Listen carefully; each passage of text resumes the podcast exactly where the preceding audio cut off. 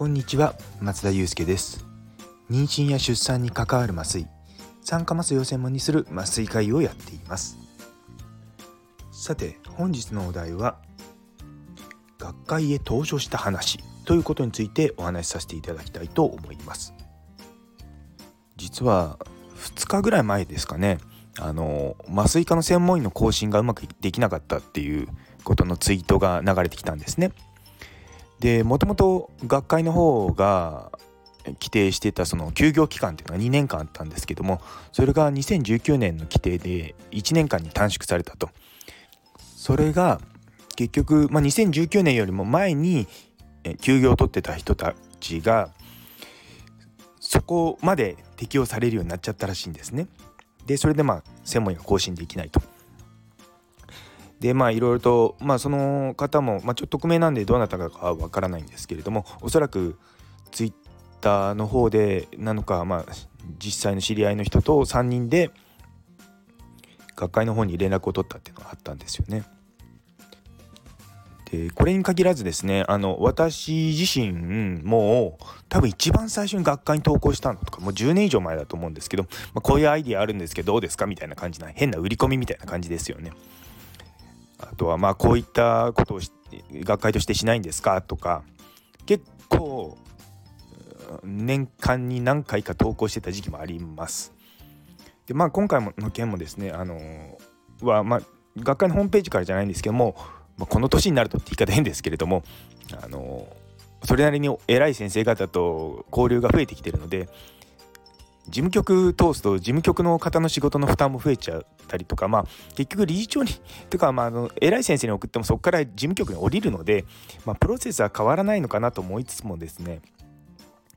あのまあ各文章がどうしてもその学会のなんお問い合わせページから行くとですねそうなんか学会全体にっていう感じになっちゃうんですよね。でそうすると下手するとその当事者の人たちのところだからアクションを起こして影響力のある人たちのところに行くまでに時間がかかったりとかそういうのももういろいろと知ってるんですね。なので結構ですねまあ、今回の件は実はその3月末ぐらいまでに話がことがつかないと結構すごい、うん、まあ面倒って言い方変ですけれどもちょっと大変になると思うんですよね。で学会としてはその今あの日本のですねどこの学会もそうなんですけども専門医がすごくまあ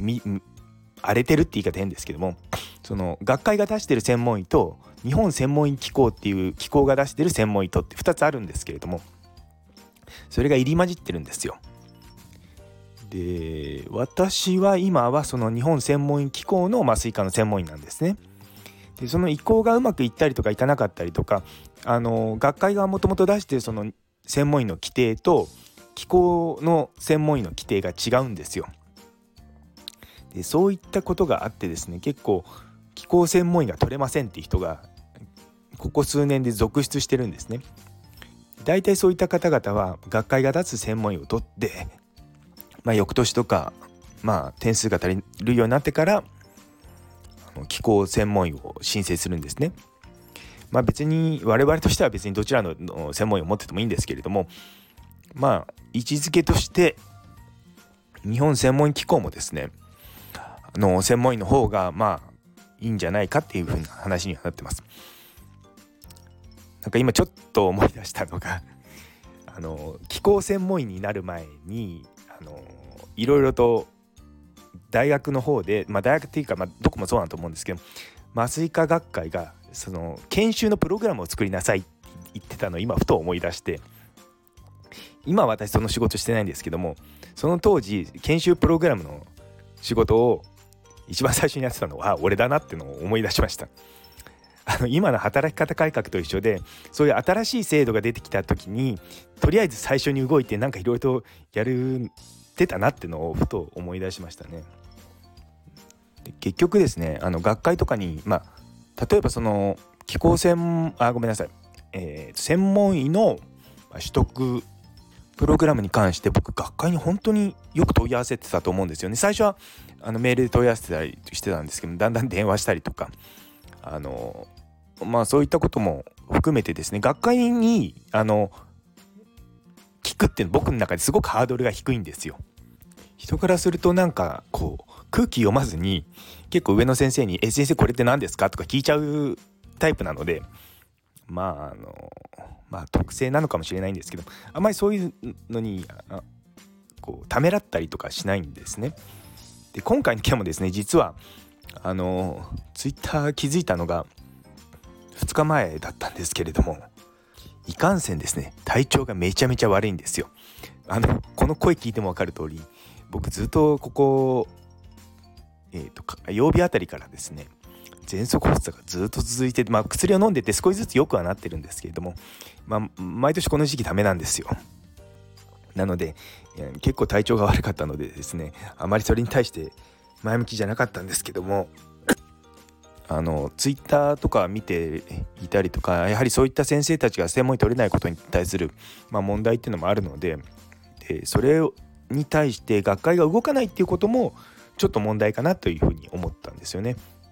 で動くっていうのは決してそのルールを変えるとかじゃなくて声明を出すとかそれぐらいでいいんだと思うんですよね。例えば今回の件だとその専門を取った後の更新のために必要な期間が5年間あるんですけれどもその間に、まあ、取れる休業の期間っていうのがもともと日本麻酔科学会の方は2年って言ってたのを機構日本専門機構は1年っていうふうに言ってるんですね。なんででしかも日本専門機構っていうのは麻酔科学会だけの一存で決められるものではないのでちょっと私他の科を知らないので何とも言えないんですけどもあの他の科も合わせて1年なんだと思うんですよね。なんで同じような問題はどこでも起こってるんだと思います。一方で今あの法定の,、まあのまあ、特に妊娠出産に関わる休業ですよね。あの産前が6週間で子供が生まれて1歳になる前日までの育児休業っていうのがまあそれは法律で決められてるものなので、まあ、大体そうするとですねマックスだと58週間でで1年を超えちゃうんですね。でもともと麻酔科学会が言ってた2年なので、まあ、そのあの対象の先生は、まあ、フルでちゃんと捉えたらしいんですけれども、まあ、そういうふうになっちゃうと、まあ、うまく専門医の維持ができなくなっちゃったっていうのが今回の件らしいんですよね。まあ、多分、まあ、学会としてはその学会が出す専門医を取ってくれと。で気候専門医の要件を満たしたらそこから移ってくれっていうのがまあそもそも作ってるそのルールなんですけれども確かにその気候専門医を取れると思っていろいろ準備してたのにそれがうまくいかなかったっていうのもまあまあ気持ちも分からんではないなと。まあ、あの最悪その専門医を執行してしまって専門医の試験を受け直すとかそういったことにはならないのでまあ分からないではないまあまああのそんなに最悪な事態ではないんですよね。実は私もあの専門医の維持のところでやっぱり海外に留学したりとかするところでいろいろ調べたりとか事前に情報を得たりとかしてたんですね。なんですごい計算とかもしながらあの専門医のポイントが必要なんですけど、まあ、そういったスタンプラリーじゃないですけどそういったポイントも集めながらですね私実はギリギリだったんですけどもそうなんかそういったのもあったので気持ちとしてはすごくよくわかるんですよね。まあ、もちろん状況は全然違うんですけども。で私の場合はですね結構理由書書いたんですよね。で理由書ってまあ結局、まあ、言い訳みたいなもんなんですけどもどうしてもこう書類だけ出されただけだったらその人が何で休んでたのかって分かんないじゃないですか。でこれこれこういう理由で休んでましたとかこれこれこういう理由でできなかったんですとかで、まあ、それに自分の名前を書いてサインを送るのとそれが全くないのは全然違うんですよね。でさらにその効力を強めたいって言い方変ですけどそれってあくまでも私の個人的な理由でを自分で書いて出してるんでそれを私じゃなくて私の上司があのー、と連名で書いたりとか場合によってはその上司から直接学会の方に送るっていわゆるそのコンフィデンシャルレターっていうような形で送ると、まあ、学会側だって、まあ、そういったものが来てるんであればまあそれで相応の対応はしますっていうかってなると僕は思うんですね。で規定とか見ると分かると思うんですけども昨日のあの ルールに従うもそうなんですけれどもこう「えこれどっちなの?」っていうふうに書かれてるんですよ。でもあれは「えこれどっちなの?」っていうふうになるように書いてるんですよね。あの私も委員会とかでですね最近そういったなんか学会が載せる文章の仕事とかをしてるのもあってどっちとも取れるような文章にしとかないと悪いように捉えられちゃって自由にできなかったりとか逆にそのガチガチになっちゃうとやりたいことができないとかそういった、まあ、いろんなことがあるのでどうしてもああいうルールっていうのはすごくふわっと書かれるんですよね。私最初それがすごく嫌だったんですよ。でもそもそも法律とかもすごくふわっと書いてるじゃないですか。なので弁護士の先生が来てそれはこうこうこういうふうに解釈をしてこうですって言ったりとかだから同じ法律を持ってでも弁護士さんと検察とかであの意見が食い違うとかよくあるじゃないですか。だからまあルールって、まあ、すごく大事なんですけれども昨日の話にちょっと戻っちゃいますがあのすごくふわっとしてるんですよね。だからそのふわっとしてるところをふわっとさせたままにしておくことが実は多くの人にとってハッピーになるんだと僕は思うんですよ。でそこのところにまあ僕すごく、まあ、ずる賢いって言い方変ですけれどもずる賢いのかな？やっぱそういった理由書をつけてあのやるとかそれってすごく、まあ、直球じゃないんですよ。ねやり方としては。だからまあうんなんかそういうようなことをただそういったことをですね学会も書けないんですよ。いやだってそれやったらみんながそれやっちゃうだろうし。だからねだからまあどっちの立場のことを考えてもまあちゃんとしたルールがないっていうのはすごく現場として現場っていうかね一面一学会員としては困るんですがその学会の立場というそのルールを作る側の立場的に見るとまあそういうルールになっちゃうのは仕方がないんじゃないかなとは思います。とはいえとはいえですよ 今回の件は本当に僕は学会側に非があると個人的には思ってます。でしかもその例えば2019年にルールが変わったから2019年以降の話だったらば全然僕はいいんですよ。ただそれを遡ってまで適用するのはそれはルールが変だよねっていうことなんですよ。多分ですねその先生がまあ対象になるのは2017年とか18年とかなんで今2023年なんでまあだからそれぐらいなんですよね。なのでおそらくそこがギリギリなラインだと思うんですよね。その気候専門医っていう風になったのが確か何年なんだろうな2020年ぐらいにはなってたはずだと思うんですよね。なんで多分あと数年今年と来年ぐらいにそういった狭間みたいな人たちが生まれるってのは出てくると思うんですよね。いやでもねこの3月の頭になってそれが来るっていうのもちょっと私の中では驚きなんですけれどもまあ推察があまりにも多くて何とも言えないんですけれどもまあ、おそらくその学会側がそれを学会というかその気候専門医の認定委員会っていうのがあの麻酔科学会の中にあるんですけどもそこが認めないって言ってた通知が来たのが2月の終わりとか3月の頭でどうすりゃいいんだっていう風になったんだと思うんですよね。うんねえなんかその辺りもモヤモヤするなって思うんですよ。個人的にはその産休に入るまでの6週間はそこは給食であって麻酔にその医者をしてない期間とは違うと思うんですよね個人的には。いやだからなんかその辺りがすごくうん難しいなと思います。出た僕のあのまた難しいなとかモヤモヤするとかそういうふわっとした言葉が多いじゃないですか。やっぱりこうねこのスタンド FM もかなりクローズなところでしか聞かれないのは分かってはいますけれどもまあ一応パブリックなね放送になるのでなかなか強い意見は言えないんですよ。で一昔前だとそういった強い意見って学会場に行けば聞けたと思うんですけども多分これからそういったのも減ってくんですね。っていうのはいろんな学会とかでアーカイブとして後に放送できるようにするために録録音したりとか録画したりとかするのが当たり前になってくるじゃないですか。そうなってくるとみんな当たり障りのないようなことを言うようにになっちゃうんですよ。なんで私はまあ別に学会の裏側を知ってるわけじゃないんですけどもあのたまたま理事をされてる先生が身近にいるのいたりとかいるのでそうするといろんな話を聞くんですね。でもそれもいった話を、まあ、例えばこういったところで話しちゃうともうこいつは信用できないって言われちゃうわけですよ。っていうのは一応その学会の中であんまりこう大っぴらに言いたくはないでも別にその理事が知ってる人たちにちょっと話すぐらいだったら全然大丈夫だよっていうのはまあその理事の先生がこの人だったら大丈夫だろうなと思って話すのは大丈夫にしてるんだと思うんですよね。でだからやはりですねそういったまあその情報の秘匿性ってすごく難しいんですよね。その隠すつもりではないんですけれどもそのちゃんとその情報を理解しない人がその情報を持って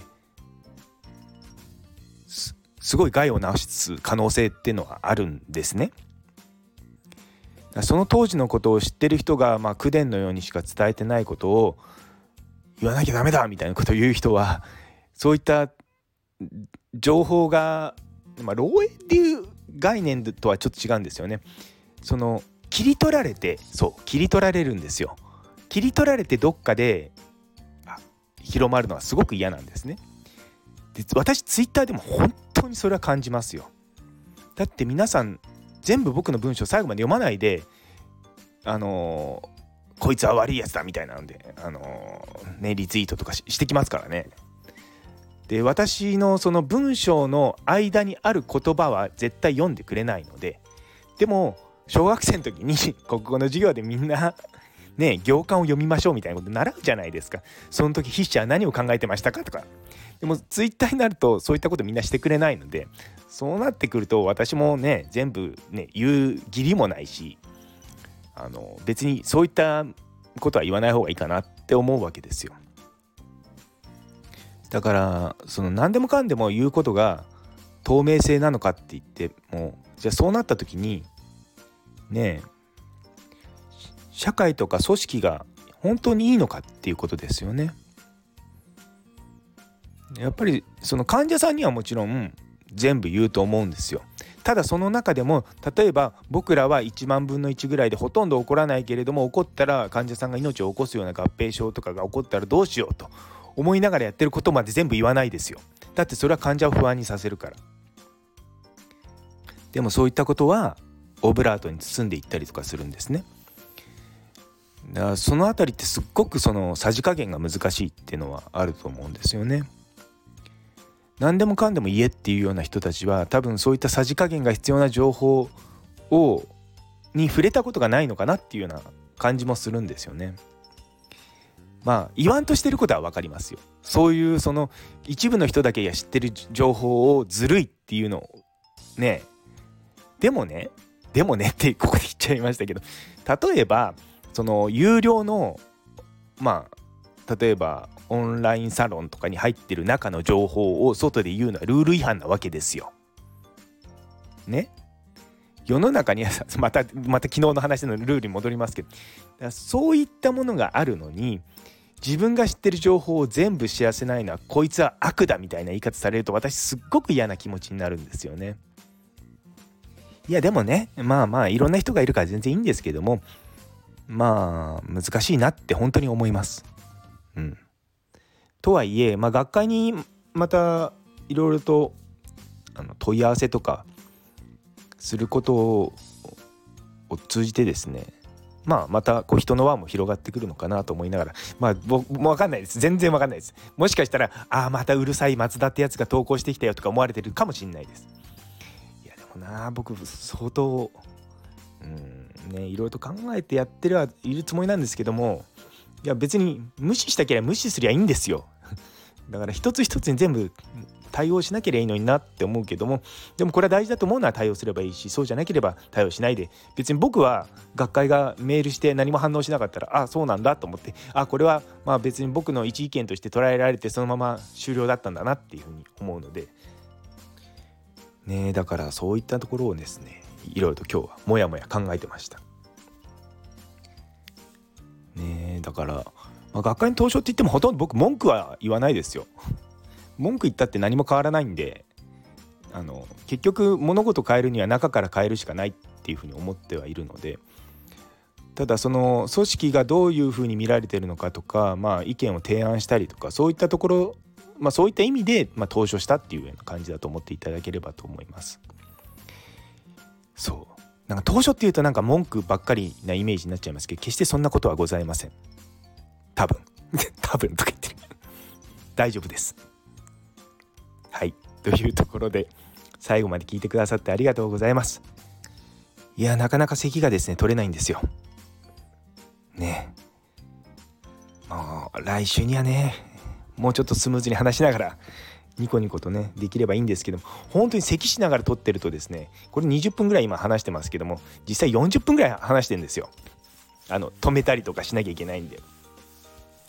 やつらい本当に。ねということで皆さん体調管理にはくれぐれもお気をつけください。というところで今日という一日が皆様にとって素敵な一日になりますように。それではまた。